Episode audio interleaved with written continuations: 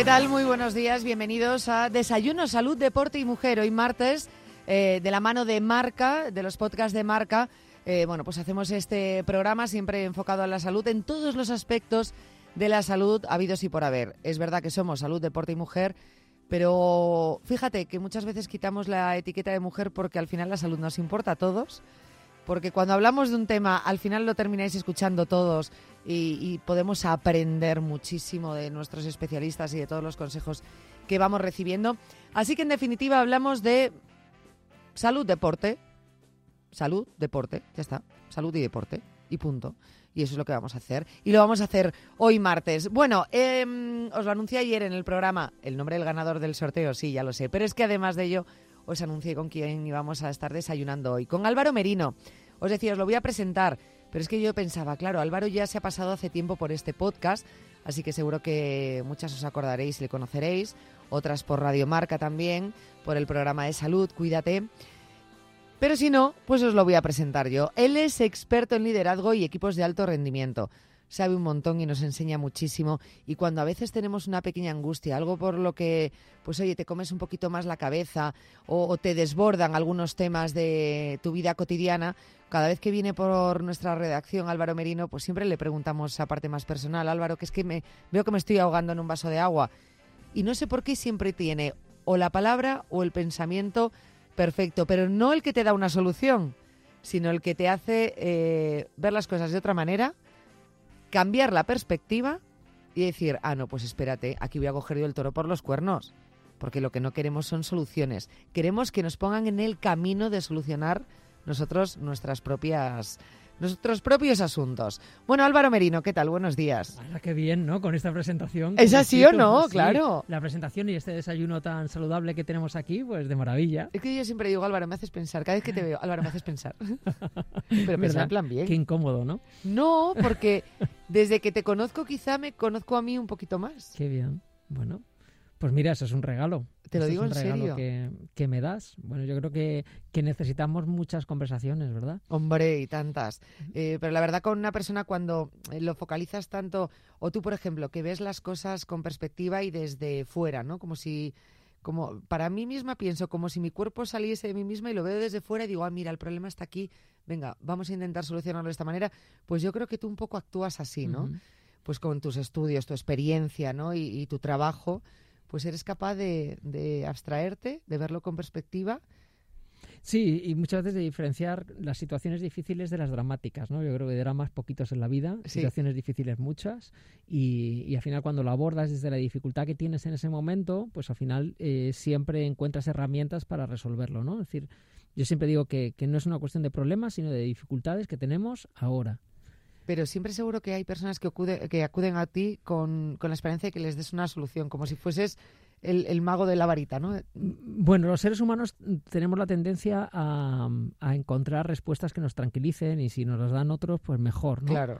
porque no nos hacen pensar, no nos estrujan intelectualmente y lo que tenemos es que generar preguntas para que la gente reflexione y darles el tiempo para que para que lo hagan, ¿no? Efectivamente. Bueno, em, sabrás que cuando charlo contigo, aparte de esas frases que, que dejas y yo me apunto y luego las pienso y las paso en una libretita, tú tienes un libro que se llama 100 175 ideas para alcanzar eh, Tus tu metas. éxito. Y es verdad que das esos tips, ¿no? Esos consejos, esas ideas, pero que no solamente te valen para alcanzar el éxito como podemos imaginar, a lo mejor en el trabajo, en la vida, sino que va mucho más allá. Es decir, te hacen modificar esas, esas cosas que a lo mejor no te gustan tanto, eh, o a lo mejor que decías, bueno, es que no, no quiero pensar porque me da miedo lo que me pueda encontrar. Pues eh, todas estas ideas que nos plasmas, por ejemplo, en tu libro, pues hace que lo, que lo mires sin miedo. Bueno, yo- creo que, que- que en el libro lo que, lo que trato de colocar son reflexiones, muchas veces algunas son contradictorias entre sí mismas, ¿no? Y esto es lo, lo bueno, ¿no? Es decir, siempre antes de abrazar una idea hay que cuestionarla, ¿no? Y ese, ese es el ejercicio que de, de manera muy, muy didáctica y muy sencilla trato de, de poner en, en el libro, ¿no? Al final son ideas, son reflexiones, pero no son, no es una hoja de ruta, no Nada. es un tip que tengas que seguir para alcanzar algo, no, porque, porque vivimos en un mundo que es muy complejo y lo que funciona para unas personas en un momento determinado puede no funcionar para otras en otro momento, ¿no? O Pues es como las huellas, ¿no? Como las huellas de las manos, que cada uno tiene la exacto. suya. Eso es. Es eso así, ¿no? es, eso es. Y, y al final es encontrar lo que a ti te funciona. Sobre todo, como tú dices, el éxito al final para mí es estar donde quiero estar, con la gente que quiero estar, haciendo lo que quiero hacer. Y ya está. Y eso es lo importante. A veces buscamos problemas donde no los hay. En fin, que no vamos a hablar de problemas, de, de soluciones, nada de esto. Vamos a hablar de un tema mucho mm, más general al principio, pero que nos va a ayudar un montón en, en más particularmente al final. Quiero hablar de inteligencia emocional. Y muchos dirán, inteligencia emocional, bueno, mm, hace unos años esto se puso de moda, se empezó a hablar de inteligencia emocional, empezaron a salir libros y, y todo el mundo empezó a leer artículos sobre inteligencia emocional. Y ha llegado un punto que digo, ojo, pues es que no sé lo que es la inteligencia emocional, chico. Bien, bueno, pues vamos a explicarlo un poquito. Nos ¿te hemos liado. ¿Vale? Sí, sí, sí. Bien, fíjate, este, este concepto eh, surge en la década de los 90, que realmente son Peter Salovey y John Mayer. Eh, Salovey es eh, profesor de la Universidad de Yale, ahora es presidente de la Universidad de Yale. Eh, son los que quienes lanzan y quienes investigan sobre inteligencia emocional y quien más lo divulga es Daniel Goleman, que es posiblemente la gente eh, es Ese nombre, conoce. sí. Esto es Daniel Goleman y su libro de inteligencia emocional Sí. es el que pone, digamos, en el escenario este, este concepto, pero él recoge las investigaciones de Salovey y Mayer. ¿no? ¿Qué es inteligencia emocional? Bueno, pues ellos lo definen de una forma muy sencillita y es la habilidad para procesar información sobre las emociones propias y las de los demás. Procesar información. ¿Vale? Esto es interesante, porque muchas veces escuchamos el concepto de controlar las emociones, ¿bien? Y las emociones no se controlan, las emociones se gestionan, ¿vale? Una emoción al final es una señal, es una información que tiene nuestro cuerpo para o un- una señal de alarma para darnos una información sobre elementos que son beneficiosos para nosotros, nos informa de nuestra propia super- supervivencia y de las relaciones con otras personas. Bien, esto es una ventaja adaptativa de los seres humanos con respecto a otras muchas especies. Bien, las emociones también las tienen los animales superiores, como caballos, perros, primates, ¿no? Eh, pero nos da una información valiosísima. Aparece y cuando aparece, aquí es donde viene lo complicado, cómo la gestionamos. Claro, ¿vale? bueno, complicado. Lo que pasa que en el, en el lenguaje siempre está este concepto de hay que dejar las emociones a un lado, aquí se viene llorado, bien estos mensajes que ya la neurociencia ha, ha apartado totalmente porque, porque las conexiones eh, neuronales en nuestro cerebro hacen imposible separar la emoción de la razón, ¿vale? Pero claro, para entender inteligencia emocional, Janela, tenemos que explicar o conceptualizar ciertas cosas, ¿no? Porque todo el mundo sabe de inteligencia emocional hasta que le preguntas qué es una emoción. Y entonces aquí ya la hemos liado. Sí, Se totalmente. acabó, se acabó. Entonces, fíjate, vamos a diferenciar tres cosas. Emoción, sentimiento y estado de ánimo. Vamos a hacerlo de una forma muy sencillita, ¿vale? Muy, muy didáctica para que todo el mundo la entienda. Una emoción es una respuesta a un estímulo externo o interno que lo provoca, ¿vale? Y que pertenece de alguna forma al sistema límbico, a la parte emocional del cerebro. Que Es muy complejo porque todo está muy entremezclado, pero, pero por diferenciarlo, ¿vale? Es como me caigo, lloro, ¿no? Entonces, o algo meto, así. meto un gol Ajá. por irnos a cosas deportivas y aparece la alegría para decirme que he conseguido un- una meta. Vale. ¿Vale? Dos de las cosas que, que tienen las emociones muy características es que sabemos qué ha originado la emoción. Bien, he metido el gol y por eso aparece la alegría, para decírmelo, y desaparece tan rápido como desaparece el estímulo que lo ha provocado. Es decir, yo meto el gol, aparece la alegría, pero lo que viene después no es su emoción, ¿vale? Es otra cosa. Bien, Vale. ¿Vale? ¿Qué es un sentimiento? Por hacerlo muy sencillito, es como emoción o emociones más pensamiento. Cuando yo a la emoción le meto pensamiento, cuando a la alegría le meto pensamiento, puede derivar en un sentimiento de amistad o de amor. ¿Vale? Ajá. Bien. ¿Y qué es un estado de ánimo?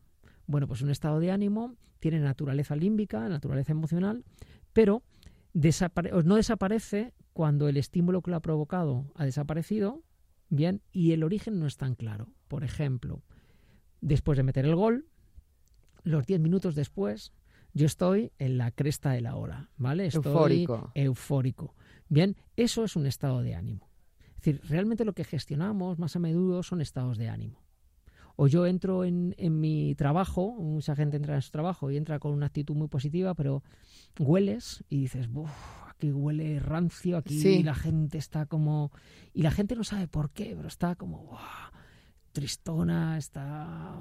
Bien, esto es un estado de ánimo. No sabes qué es lo, que ha provocado, porque son muchas cosas las que lo han provocado y está ahí. Y lo que gestionamos normalmente son estados de ánimo. El enamoramiento es un estado de ánimo que tiene una fecha de caducidad, ¿vale? Que te hace estar en las nubes. Bien, esos son estados de ánimo.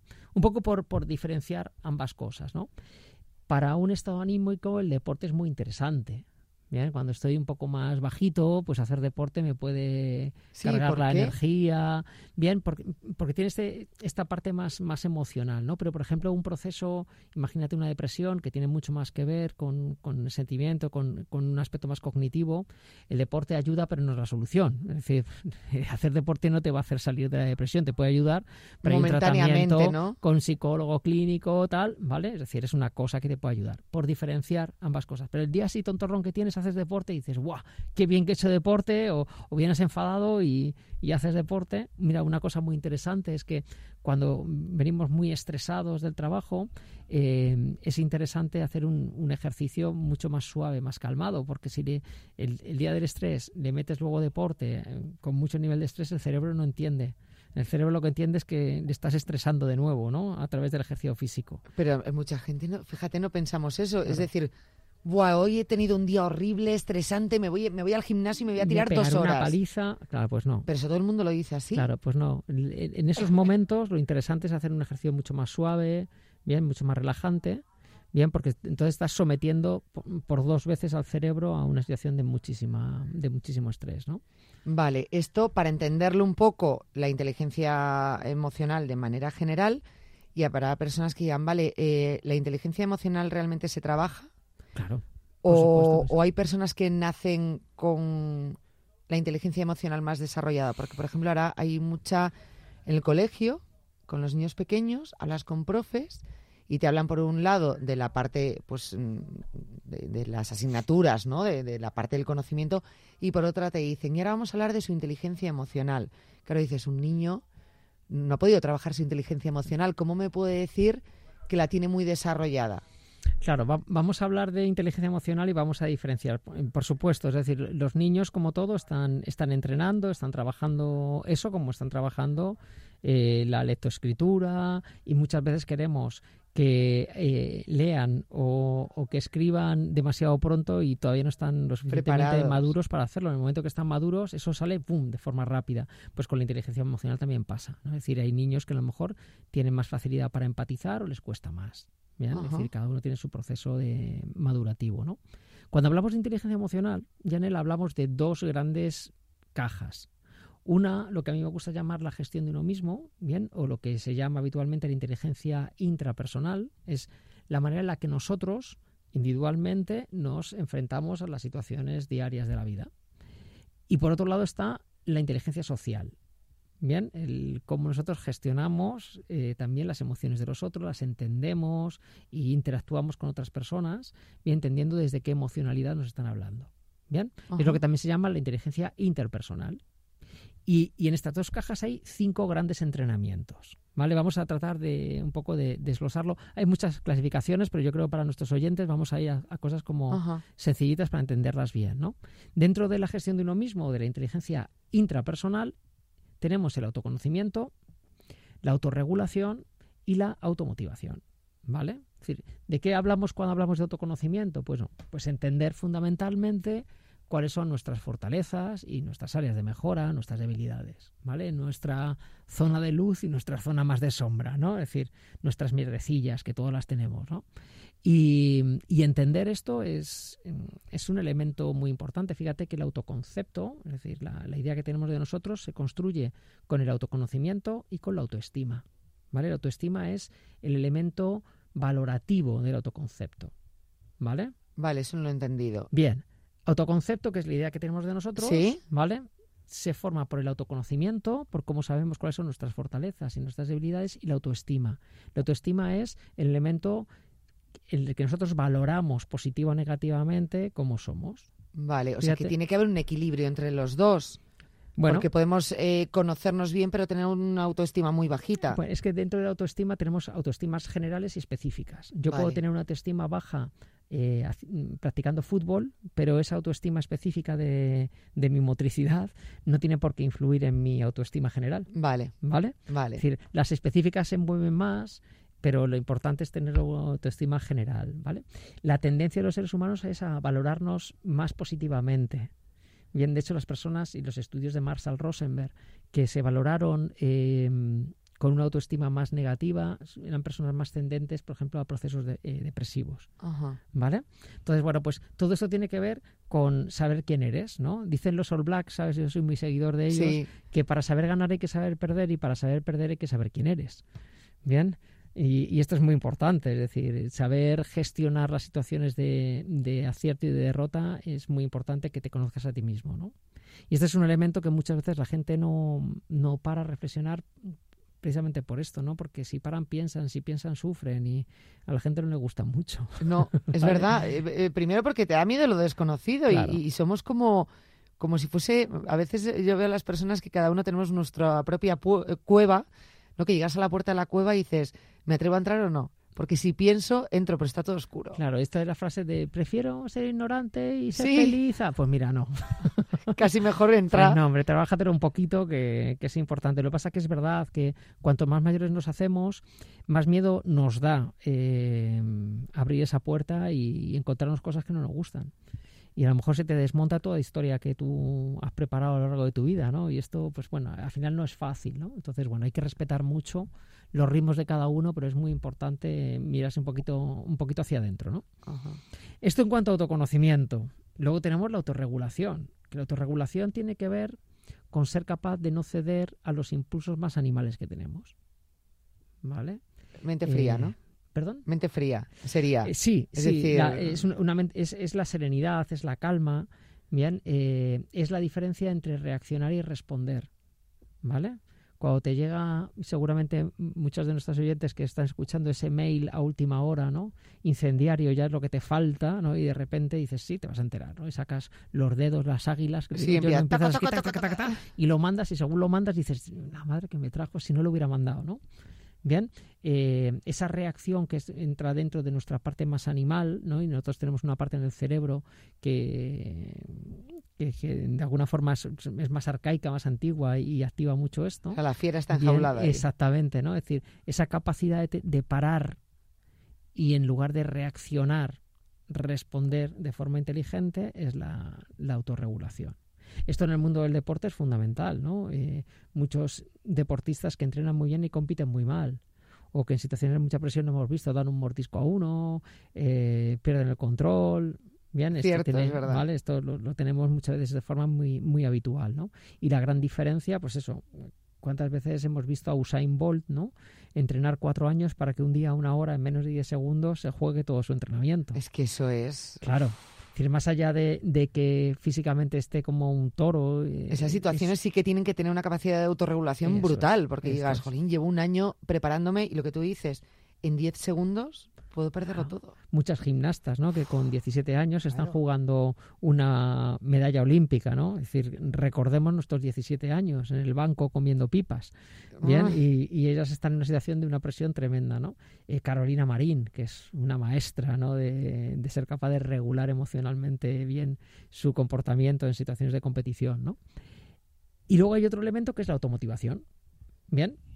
Aquí en la automotivación, pues cometemos muchos errores, bien, porque hablas de motivación y muchas veces te vas al concepto muy estadounidense de me subo a las mesas y pego tres gritos, ¿no? La motivación es el motivo para la acción, es entender que me mueve a romper mi inercia, bien, y ir a por ciertas cosas, ¿no? Es como yo eh, lanzo toda mi energía, todas mis emociones hacia lo que quiero conseguir, ¿vale? Eh, pero partamos de una, una premisa que a veces es errónea, ¿no? No, no hace falta estar motivado para hacer las cosas, sino al revés. Hay que hacer las cosas para encontrar la motivación. Esto pasa también en muchos deportistas. No, no, no juego bien porque no estoy feliz. Pues mira, no. Dice, esto es como si, claro, si hubiera que estar motivado para hacer las cosas, mi madre, cuando yo era pequeño, no me hubiera hecho la comida nunca cuando yo volví a casa porque motivada no estaba. Claro, es que pero me lo hacía. Claro, era una obligación y dices, bueno, mira, chico, lo tengo que hacer, ¿no? Claro, eh, por eso a mí me gusta mucho más hablar del concepto de voluntad y no del, concepto de motivación. ¿vale? o sea, que no tiene nada que ver la motivación con la meta, que muchas veces decimos, mm, la meta es mi motivación. No, espera, esto es lo que quieres conseguir, pero tienes que motivarte para conseguirlo. Pues, Claro, sobre todo, fíjate, cuando...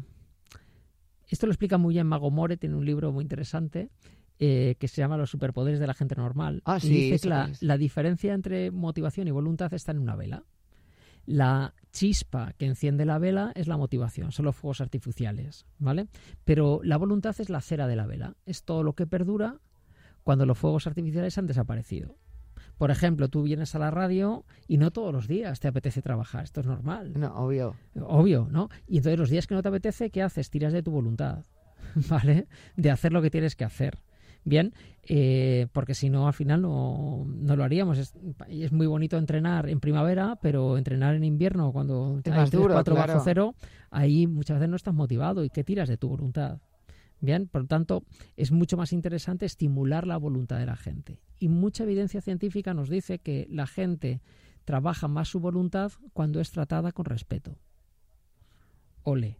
Esto, cuidado que acabo de hablar de algo obvio No, no, pero, que, normalmente obviamos. ¿no? eh, pero obvio que obviamos, porque eh, cuántas veces hemos escuchado, yo he escuchado muchas veces la frase de las, no, no en mi familia, sino concretamente, alguna vez lo he escuchado en el trabajo, la letra con sangre entra. Claro, es, eh, Entonces es, todo lo contrario a lo que tú estás contando. Claro, es decir, eh, tratar a la gente con respeto no significa que no se la trate con mucha exigencia. Sí, eso sí. Esto es, es decir, al final es el balance, y esto, por ejemplo, la disciplina positiva en- en- a nivel de educación eh, se trabaja siempre, ¿no? Es decir, eh, tenemos que ser tremendamente firmes y exigentes con, con la persona que esté aprendiendo, esté haciendo un deporte o esté haciendo un trabajo, pero ¿qué tiene que ver eso con tratarla mal? No, no, a la gente le entran más ganas de colaborar cuando es tratada bien. Claro. ¿vale? Entonces, eh, la voluntad se estimula cuando la gente es tratada con respeto y con cuidado. Bien, y, y la gente cuando está tratada con cuidado perdura más haciendo tareas que muchas veces son poco agradables. Bien, pero si tienes que hacer una, una tarea que no te gusta, hacerle la comida a tu hijo eh, y encima no eres tratado bien, pues hombre, se te quitan las ganas. Claro. Bien, esto también es inteligencia emocional. Bien, hablemos de motivación, hablemos de voluntad. Dice José Antonio Marina que, que la, la voluntad es la motivación inteligente, eh, la motivación dirigida con inteligencia. Bien, una persona poco inteligente motivada puede ser muy peligrosa.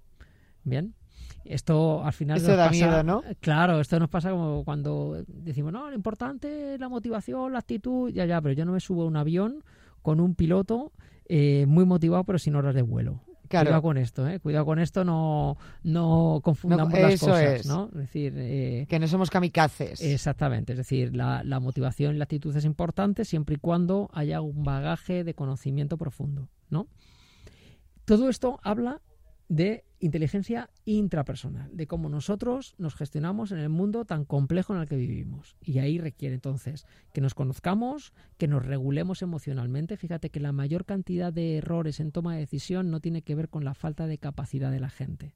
Tiene que ver con la dificultad de regularse emocionalmente en situaciones complejas. ¿Bien? Y el último elemento es la, la automotivación.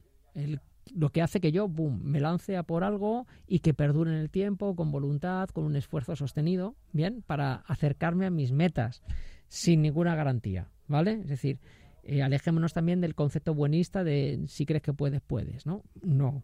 Las frases que muchas veces te he esta- preguntado, es que ya, y ahora nos llevamos unos años que, que todos son frases Cuidado. motivadoras de si puedes soñarlo, lo vas a lograr, si no sé qué, si no sé cuándo, y tú dices, venga, hombre, No. o sea, yo sueño con ser millonaria y chico, Va a ser que no. va a ser que no.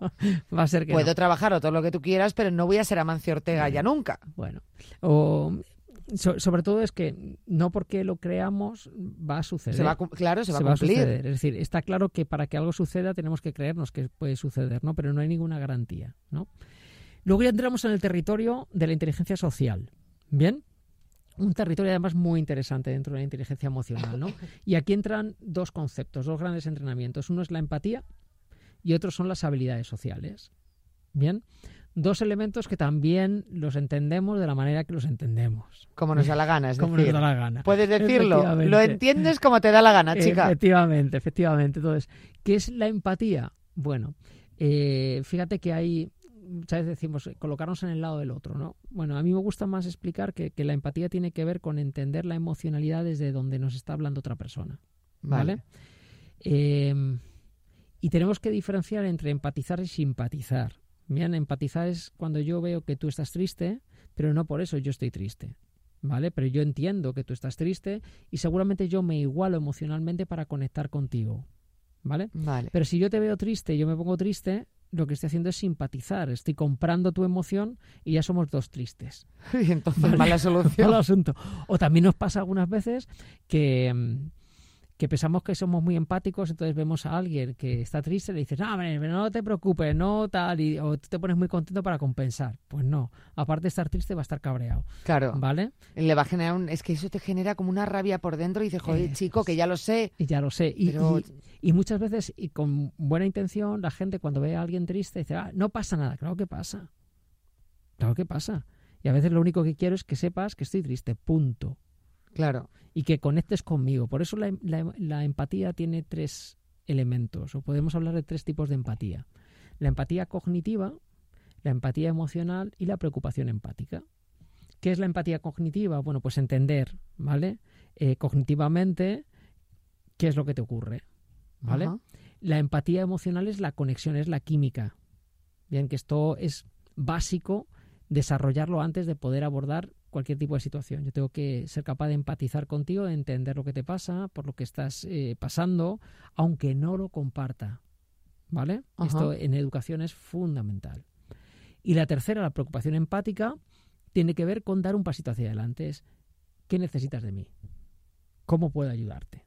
Que esa ayuda no es cómo me vendría a mí que me ayudasen. Es decir, entiendo que estés triste, tienes que hacer esto. No me puedo poner en tu lugar y, y- y reaccionar como ya me gustaría, ¿no? Es preguntar qué necesitas. Exactamente, ¿no? Es decir, eh, y fíjate que es diferente dar a alguien lo que quiere que lo que necesita. ¿Vale? Muchas veces la gente nos va a pedir lo que quiere, y- pero eso no se corresponde con lo que necesita. Claro. Bien, entonces, bueno, pues ahí hay un trabajo muy, muy bonito también para, para hacer, ¿no? Que era lo que Entonces- hablábamos al principio de decir, la gente va por una solución y te dices, no, no te voy a dar lo que quieres, que es una solución a tu problema, pero te voy a dar herramientas, ¿no? Para que a lo mejor encuentres tu propia solución. Claro. Fíjate, el, eh, esta, ma- eh, esta mañana antes de venir, ¿no? Que estaba trabajando, eh, hablando con un árbitro de fútbol, que sabes que colaboro con ellos, ¿no? Y, le decía, guau, qué bien te ha venido, ¿no? ¿Cómo necesitabas haber estado en la categoría inferior a la que estás ahora durante cinco años, ¿no?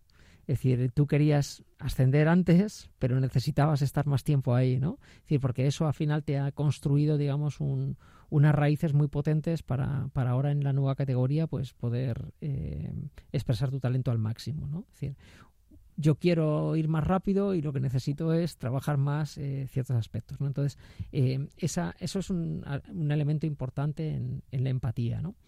Eh, si tú preguntas en un foro de 200 personas que te estén escuchando quién se considera una persona empática y tienes 200 manos levantadas. Sí, es verdad, Vale. todo el mundo, es que yo empatizo mucho. Todo- todos entendemos que somos empáticos y que somos humildes. Y en cambio, el gran problema en el mundo de las empresas, por poner tal, es el ego Oh, y la carencia de empatía con el otro, el trabajo en silos, el, el cómo nos hacemos bichos bola.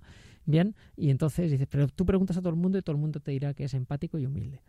Pero, pero no. es, pero es verdad. Pero fíjate, me sorprende porque cuando dices, dime una característica positiva tuya y todo el mundo, yo no sé, yo no, yo soy, yo soy, yo no, yo no tengo nada bueno. Pero eres empático, sí. Eres humilde mucho. Claro, Ostras, claro, sí. eh, eh, no, cua- no cuadra, ¿no? Es, lo que pasa es que cuando tú le preguntas a alguien en qué es bueno, eh, aparece algo y es la vergüenza. Y esto es muy cultural, ¿no?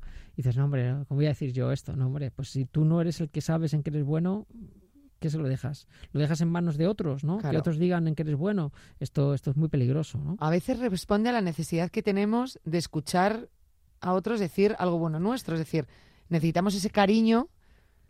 Mm, Sí, no sé si eh, al final es una, es una necesidad de aceptación. Eh, sí, Vale, eso. es decir, si es que encuentras la como, palabra. como necesitamos sentirnos aceptados, pues, pues dejamos en otros las... Mira, esto es una frase para las que nos escuchan las mamás o los papás que nos escuchan, ¿no? Esto de, de, por ejemplo, qué orgulloso estoy de ti, ¿no? Que le dice a un niño, ¿no? Y esta es una frase que hay que manejar con mucho cuidado, ¿no? Porque al final los niños cuando sus papás le dicen que orgullosos están de, de ellos, tratan de, de validar con su comportamiento la expectativa que piensan que los papás ponen en ellos, ¿no? Claro, Es decir, si están si orgullosos papá es por algo. es, ¿y, y qué tengo que hacer? Pues más cosas para que mis papás estén orgullosos, ¿no? Cuando la frase debería de ser qué orgulloso debes de estar de lo que has hecho. Es decir, que cada persona responda a su propia expectativa. ¿vale? Es decir, eh, al final vamos generando unas dependencias muy insanas y con la empatía pues pasa, pasa muchas veces esto, ¿no?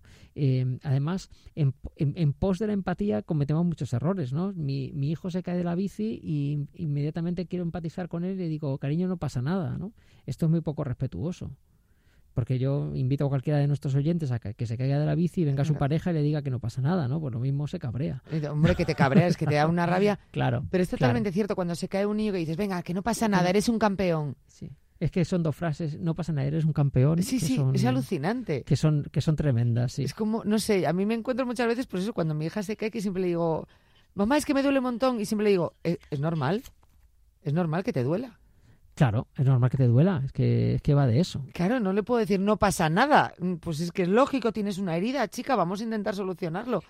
Claro, claro que pasa, claro que pasa. Normal que pase. Y a los mayores, en eso nos pasa como los niños. No es que hayan evolucionado o vayamos evolucionando, hemos madurado, no. Es, es, lógico que te duela cuando fallece un familiar, cuando te cabreas en el trabajo y...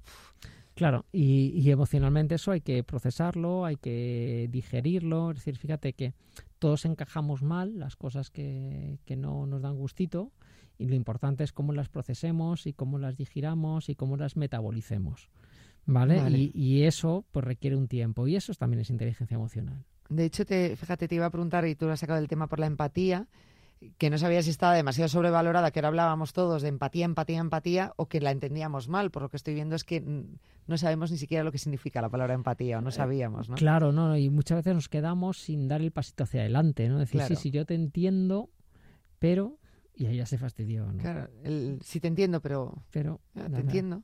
Claro, entonces el dar un pasito para adelante y decir, oye, ¿en, ¿en, qué puedo ayudarte? ¿no? ¿Qué puedes necesitar tú de mí? Eh, esto es lo que y, esto no significa que le des a la persona también lo que te pide no es decir pero ahí es donde ajustas eso. Pero hay una preocupación auténtica. Y esto es lo que más valoramos en las personas no es decir si, si valoramos eh, algo en, en gente que haya sido importante para nosotros tiene que ver mucho con esto. De, de una forma normal. Si es que al final en estos entornos la normalidad para mí es un superpoder. El mayor de los superpoderes me estoy dando cuenta, porque ahora no normalizamos las cosas, ¿no? Eso es. Eh, pasa, a veces pongo un ejemplo y me dice Raúl, eres muy exagerada. Eh, cuando sobre todo hablamos con los niños y te hablan cosas, situaciones que están ocurriendo, por ejemplo, en la política, en la sociedad, en la historia. Entonces la pregunta de, eh, ¿pero estos son buenos o son malos? Y yo me acuerdo que mi profesor de historia en la universidad preguntábamos eso cuando íbamos a la carrera, ¿pero estos son los buenos o son los malos? ¿No? En la guerra, ¿estos son los buenos o son los malos? Y entonces me, me dijo una cosa que, que me marcó muchísimo. Decía, es que en la historia no hay ni buenos ni malos ni en una guerra hay ni buenos ni Aunque tú creas que sí, obviamente porque hay cosas que se escapan, ¿no? Y dices al entendimiento, ¿cómo esta persona puede hacer esto? Porque aunque sea por en un momento de enajenación, él defendía algo. Obviamente esto, esto que te estoy diciendo está llevado mm, A, una exageración, pero en el fondo entiendo que es cierto. O sea, ahora muchos problemas que hay es porque no normalizamos no empatizamos por lo que estás contando, ¿no? Entonces siempre buscamos culpables y malos. Claro, pero fíjate lo que pasa ahora en el mundo de las empresas, ¿no? Eh, con la gente tóxica. Esto, por ejemplo. Si yo siempre pregunto, bueno, que levante la mano a una formación que dé, ¿no? ¿Quién es la persona tóxica aquí? Y nadie levanta la mano, pero sabemos que en todos los sitios hay una. Bien, pues solamente el hecho de pensar que hay personas tóxicas es un pensamiento tóxico en sí mismo. Es decir, lo que sí que tenemos son comportamientos inadecuados de la misma forma que tenemos comportamientos adecuados. Y el buenismo barato este que nos rodea nos dice que nos alejemos de la gente tóxica. Y a mí me parece una irresponsabilidad enorme. Te lo leí hace poco esto me parece interesantísimo. Claro, es decir, cuando, cuando sucede esto, acércate. Lo responsable es que te acerques y que te intereses. Bien, pero no que no te alejes. Esto es tremendamente irresponsable. Y esto es lo que estamos inculcando muchas veces, ¿no?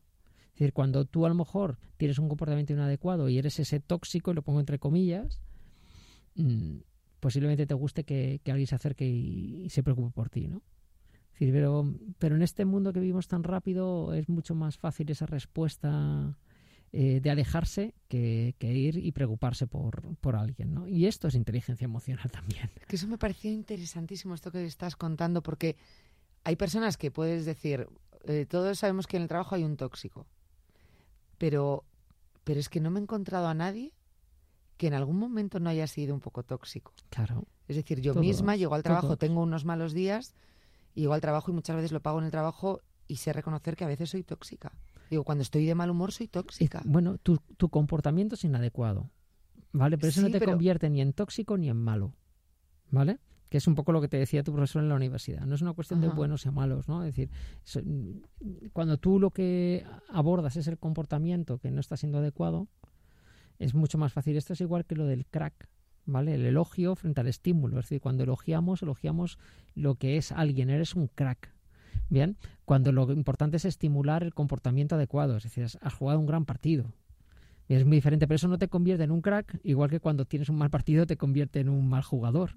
O sea, las etiquetas. Porque al final son etiquetas. Y hay, fíjate, hay una evidencia muy interesante de, científica de los niños que fueron eh, elogiados como cracks optaban siempre a hacer test y pruebas y exámenes que no fueran más complicados porque no fuera a ser que si se exponían a otra situación más complicada no fueran tan buenos y dejaran de ser cracks, ¿no? Es decir, los niños se enfrentan a las situaciones más difíciles cuando se les da un feedback bueno sobre los comportamientos que están haciendo, ¿vale? Es decir, al final eso, y, hablamos en temas de educación, que nos gusta, ¿verdad?, hablar mucho de educación. Sí, no sé por qué. Claro, pero porque al final todo es educación, porque podemos hablar de la empresa, podemos hablar de nuestro día a día, tal, pero todo es un concepto educativo, ¿no?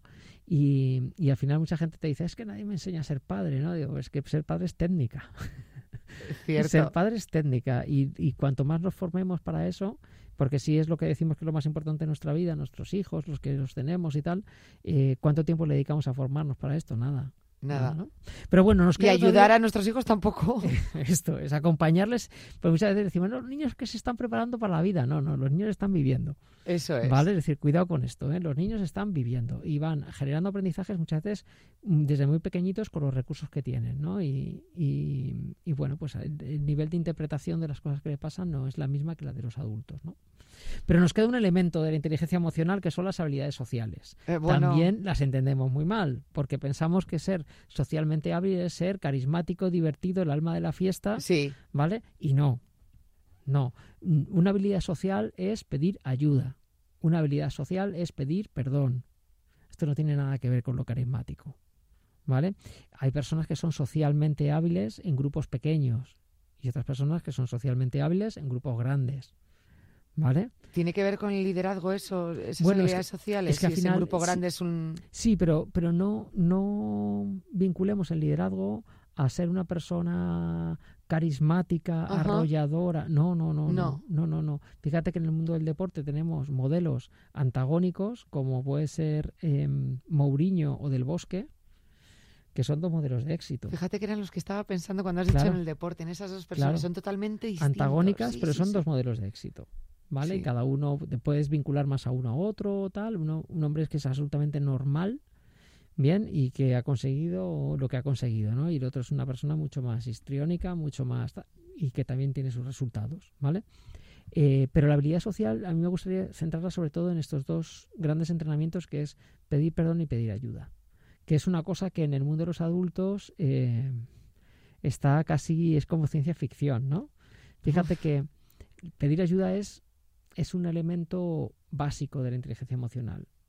Pero desgraciadamente desde pequeños nos enseñan a no desarrollarla, porque desde pequeños nos educan, desgraciadamente en, muchas ocasiones, a ser fuertes.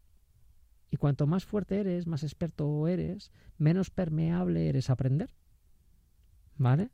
Eh, esto me pasa a mí cuando doy una formación a un grupo de adultos que siempre los primeros 15 minutos dicen, bueno, a ver qué me vienen a contar. ¿no? Y te, los primeros 15 minutos te validan, ¿no? Em, sin embargo, el sentirnos vulnerables mm, es un elemento de un valor incalculable, porque la vulnerabilidad no es debilidad, es la puerta de entrada al aprendizaje. Es decir, solamente cuando nos concebimos vulnerables, es, es decir, cuando decimos no sé, es cuando estamos preparados para aprender. Y yo esto lo cuento muchas veces, es decir, por muy bueno que seas, tú sin tu equipo no vas a conseguir las cosas. Ahora, tu equipo sin ti tiene muchas más posibilidades. Nosotros no podríamos estar aquí en la radio si no tuviéramos un técnico de sonido, si no tuviéramos toda una logística, una operativa. Bien, claro. pero posiblemente el que más sobre aquí eres tú, Yanela. Claro. sí, sí, sí. Puede venir otras personas y el programa seguirá funcionando. Pero es cierto, porque muchas veces lo comento cuando hablamos de equipo, de trabajo en equipo y tal, y dices, caray, si es que probablemente e infravaloramos al, al, otro compañero porque dices, probablemente en un programa de radio el que más sobre sea el conductor. Claro, y, y, el entrevistado. sí, pero el entrevistado por lo menos cuenta cosas interesantes. Pero, pero el que está en la cabina es el que se asegura que, esto sea real, ¿no? Es decir, pero también él será, será prescindible y pueden otras personas hacerlo, ¿no? Es decir, entonces, por un lado, pedir ayuda es fundamental. Levantar la mano y decir, necesito vuestra ayuda, tengo esta dificultad, ¿vale? Y, y, tenéis que protegerla y tenéis que, que hacer que, que yo la mejore, ¿no? Es decir, y esto es un elemento fundamental. Los, equipos y los proyectos se construyen sobre la vulnerabilidad de las personas, ¿no? Y pedir perdón. Mira, no hace mucho me hablaba de esto en una formación con unos directivos y me decían, pero ¿cómo que pedir perdón? Digo, yo a mi hijo, cuando me equivoco, le pido perdón. Y dice, pero ¿cómo vas a pedirle perdón a tu hijo? Digo, hombre, pues, ¿cómo quieres que lo aprenda? ¿Cómo voy a conseguir que mi hijo, cuando sea adulto, pida perdón si no lo escucha de sus padres? Bien, ¿y cuántos padres dices, no, no, mi hijo, no, no, a ver si va a pensar que soy un blando. Claro, es verdad porque dice, bueno, es que si le pido perdón va a estar así toda la vida. Y va a decir, venga, hombre, yo no voy a tener que pedirte perdón de nada porque soy tu padre y se hace lo que yo digo. Y esto es una cultura también en la que hemos crecido. Entonces, para que alguien incorpore ese hábito de pedir perdón cuando se equivoca, tiene que verlo. Y entonces, bueno, pues al final eh, somos también una imagen, un reflejo con nuestros hijos o con las personas con las que trabajamos, me da igual, ¿no? decir, al final eso es la, coherencia. Entonces, cuando tú pides perdón porque te has equivocado, eso te dignifica y al final estás entrenando tu inteligencia emocional. O sea, que fíjate, cuando hablamos de inteligencia emocional, que mucha gente, la gente es como, no, mm, me emociono y siento. No, no, no, no. Claro, eso no lo No, no va de eso, ¿no? Va, va de, de conocerte, va de regularte emocionalmente, va de saber que rompe tu inercia y cómo proyectas toda tu energía, va de empatizar correctamente con la gente, va de pedir ayuda, va de pedir perdón, bien, va de, entender la fragilidad de las cosas, de colocarte en tu sitio. Es decir, es, es, mucho más complejo. Y seguramente que alguien que esté escuchando pues dirá, bueno, pues de los cinco entrenamientos hay ciertas cosas que las hago muy bien, otras que pues que tengo mi dificultad. Bueno, pues ahí ya, ya podemos poner un poquito el foco, ¿no? Que queremos trabajar, si queremos mejorar alguna cosa que no hacemos bien, queremos poner foco, yo siempre defiendo poner foco en aquello que hacemos bien, ¿no? Para, para mejorar todavía más, ¿no? Pero, pero esto es inteligencia emocional o esta es una forma de explicar la inteligencia emocional, ¿no? Eh, pero nos quedamos, como siempre, muchas veces en la superficialidad. ¿Qué, qué dije al principio? Que, nos iba, que al final del programa íbamos a estar ahí con deberes para casa, en plan, ostras, voy a, voy a ver todo lo que me ha dicho Álvaro y voy a ver si en esto bien, en esto mal, lo puedo trabajar, ¿no? O sea, la inteligencia emocional, por un lado, conocernos con nosotros, hacia nosotros mismos, la inteligencia emocional hacia los demás y todo esto, trabajarlo, que se puede trabajar. Eh, ni se nace con ello, entiendo, ya desarrollado y dices, no, no somos el Mesías, es decir, no, no vamos a salvar el mundo, ni nuestro mundo, ni el de los demás, lo vamos a trabajar. Pero esto, es, claro, ahora no pero me abre una ventana. Hemos entendido lo que significa la inteligencia emocional, pero ahora tenemos que saber trabajarla. Entonces tienes que venir a. Bueno, pues nada, la, desmenuzamos. ¿Cómo trabajarla? Y, podemos ir eh, dando tips para, para ir eh, trabajando alguna herramienta. Claro, de decir, venga, empezad por aquí. Eso es, ¿vale? Y, fíjate qué importantes los contextos en los que crecemos. Eh, tener la suerte de tener una familia que, que te haya podido da herramientas para esto, ¿no? Pues al final es un, es un regalo, es un regalo. Gente que técnicamente es muy brillante y que tiene una dificultad emocional enorme, ¿no? Que al final son muchos miedos. Podríamos hablar de, de los miedos que para, para entender bien qué es lo que nos, nos mueve, ¿no? Pero, pero esto lo encontramos con, con mucha frecuencia, ¿no? Gente muy brillante técnicamente y con una dificultad emocional enorme. Que eso te dificulta mucho después el, el día a día y el trabajo. Em, entonces, el mejor regalo que podemos hacerle a nuestros hijos es darle herramientas. Sin duda. Y estar a su lado para ayudarles a que sean capaces de tolerar la frustración, que entiendan que la vida no les va a devolver lo que les da, porque piensen que sí, o sea, no, que la vida es tremendamente frágil y hay que estar ahí para que el niño se frustre correctamente y no se traumatice, ¿no? Es decir, la presencia del adulto es fundamental. O sea, que tenemos que frustrarnos. Tenemos que, aprender a frustrarnos correctamente, que tolerarlo y al final el mundo mágico de los niños es eh, todo lo que quiero hacer lo puedo conseguir, ¿no? Y al final tú como adulto pues tienes que estar asudadito cuando esas cosas no, no pasan, ¿no? Si no toleramos bien la frustración, lo que nos pasa es que pasamos de ser niños a ser ancianos sin ser adultos.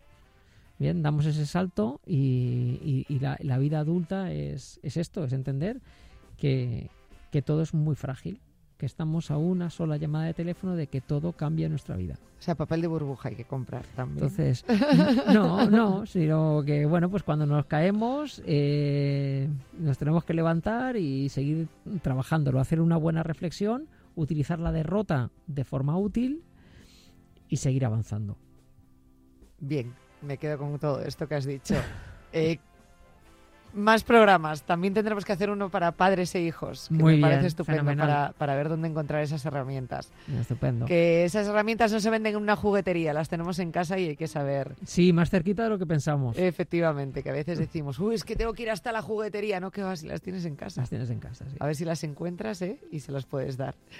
Muchísimas gracias, Álvaro Merino. A ti, Yane. Ay, cuánto hemos aprendido. De verdad, es que a mí me, me pasaría horas, horas hablando contigo, te lo digo totalmente en serio. Yo creo que se nota y lo sabes. En fin, bueno, que nosotros nos vamos a ir despidiendo ya. Volveremos a estar con Álvaro Merino en este programa. Ya sabes que lo puedes escuchar en la plataforma de podcast de marca.com, Desayuno, Salud, Deporte y Mujer, pero también estamos en Spotify, en Apple Podcasts, en la aplicación gratuita de Desayuno con Diamante. En fin, es que estamos en un montón de sitios. Tú solo búscanos y ahí nos encontrarás.